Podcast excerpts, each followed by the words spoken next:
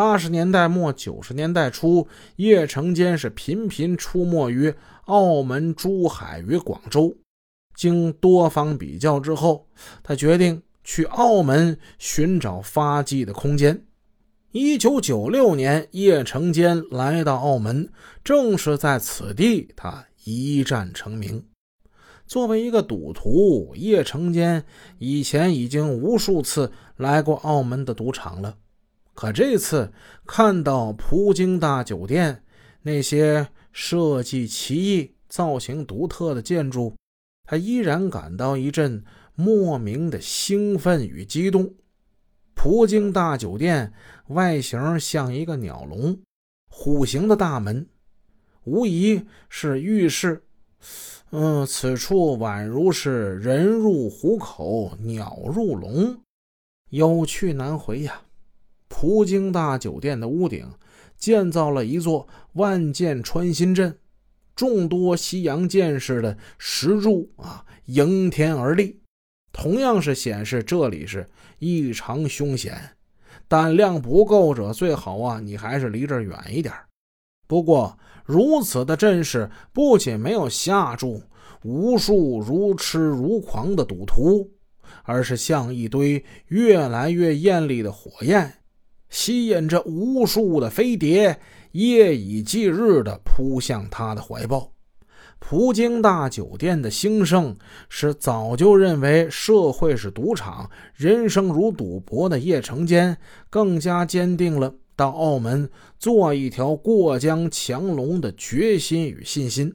前文咱提过，叶成坚在香港的时候抢金店，不是还有一同伙吗？那叫李乐生。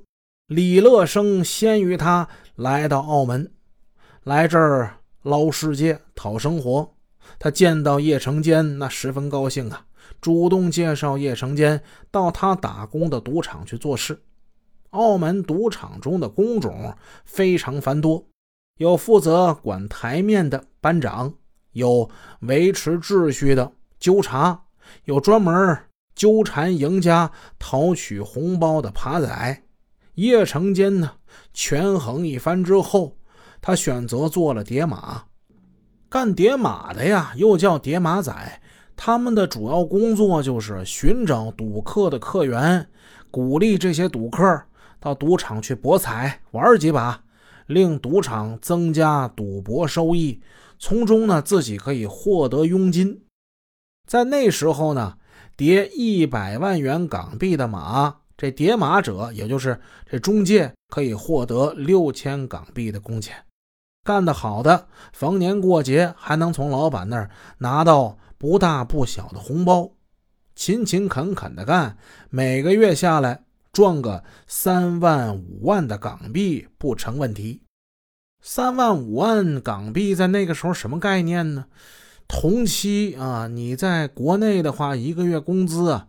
一个普通工人一个月辛辛苦苦，一个月是几百块，所以你看那个时候九十年代呢港商港客来内地的话，大把大把的花钱如流水。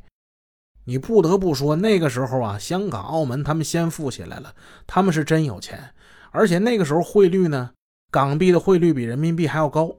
如果叶成坚愿意好好的。干这工作一个月赚个几万港币不成问题，但是他呢不满足。叶成坚自以为生下来就高人一等，他一心要做首领，他要当指挥者，这才是他心里想的。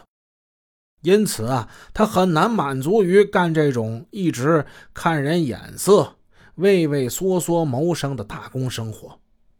作为一个有心人，叶成坚很快就发现，澳门的黑道虽然说跟香港黑道一样，也形成了自己的秩序跟规则，但是组织结构与成员之间的关系要比香港那边松散的多。澳门当时四大黑帮有十四 K、水房、和盛和，从字面上来看。这几家跟香港的四大黑帮十四 K 三合会、合字系新义安有一定的联系，这应该算是同根同源吧。不过实际上并非如此，组织上香港黑帮与澳门黑帮并没有隶属关系。